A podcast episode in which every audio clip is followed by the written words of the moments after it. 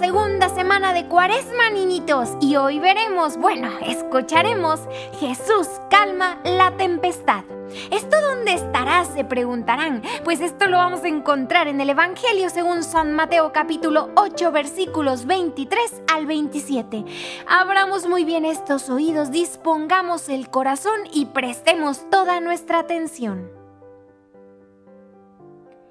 Luego Jesús subió a la barca y sus discípulos lo siguieron. De repente se desató una tormenta tan grande en el mar que las olas cubrían la barca. Mientras tanto, Jesús dormía. Los discípulos se acercaron a él, lo despertaron y le dijeron, Señor, sálvanos, nos ahogamos.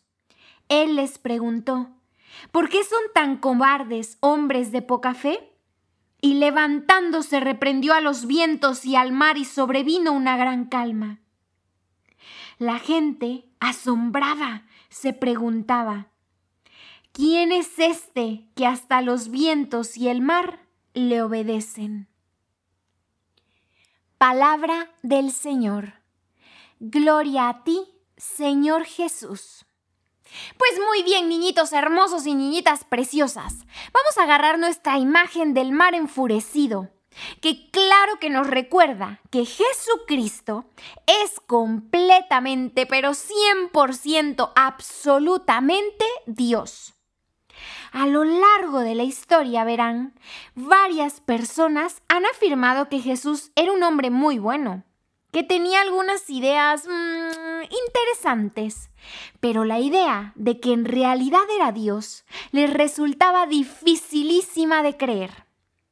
Hoy escuchamos cómo Jesús calma una tormenta e inmediatamente después los discípulos empiezan a preguntar y con toda la razón, ¿qué clase de hombre es este que hasta los vientos y el mar le obedecen? Y sí, niñitos, si nos hacemos esa pregunta el día de hoy, ¿qué responderíamos? A ver, ¿qué clase de hombre es este? Jesús es un hombre diferente a cualquier otro que haya caminado, pisado la tierra. Él era completamente hombre, respiraba, sufría, reía y lloraba como nosotros. Lo que es todavía más sorprendente que no nos puede caber en el cerebro es que Jesús también fue completamente Dios. Él tenía el poder sobre cualquier enfermedad e incluso, como escuchamos en el reto de ayer, también sobre la muerte. Él podía controlar los vientos y los mares. También tenía poder sobre aquellos que lo perseguían para matarlo. Él, claro, claro que podía haberlos vencido en un parpadear, abriendo y cerrando los ojos, de la misma forma en la que calmó la tormenta. Y sin embargo, niñitos, pongamos muchísima atención a esta parte. Él eligió por nuestro bien, por amor a nosotros, humillarse y aceptar el sufrimiento para redimirnos. ¿Para para redimirnos, para salvarnos, para demostrarnos cómo es el verdadero, eterno amor, para abrazarnos fuertemente con su misericordia infinita. Jesucristo, claro que era completamente hombre y completamente Dios.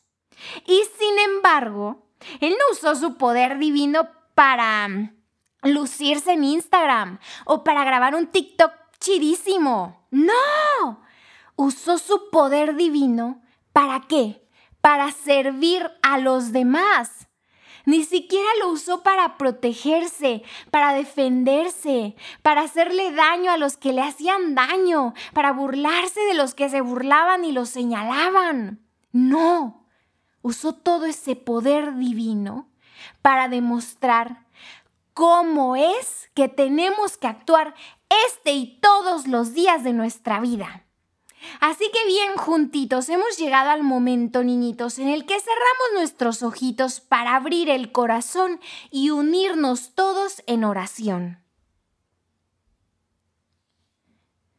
Oh Jesús, Amadísimo Maestro, amadísimo amor, amadísimo Pastor y mejor amigo nuestro.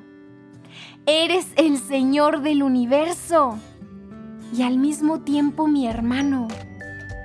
Enséñame a elegir la humildad al igual que tú, a elegir el buen camino, que eres tú. Tú eres el camino, la verdad y la vida misma.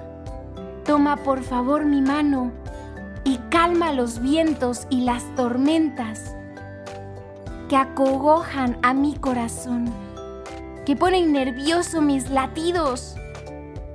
Silencia lo que le tengo miedo para que yo pueda escuchar solo tu voz.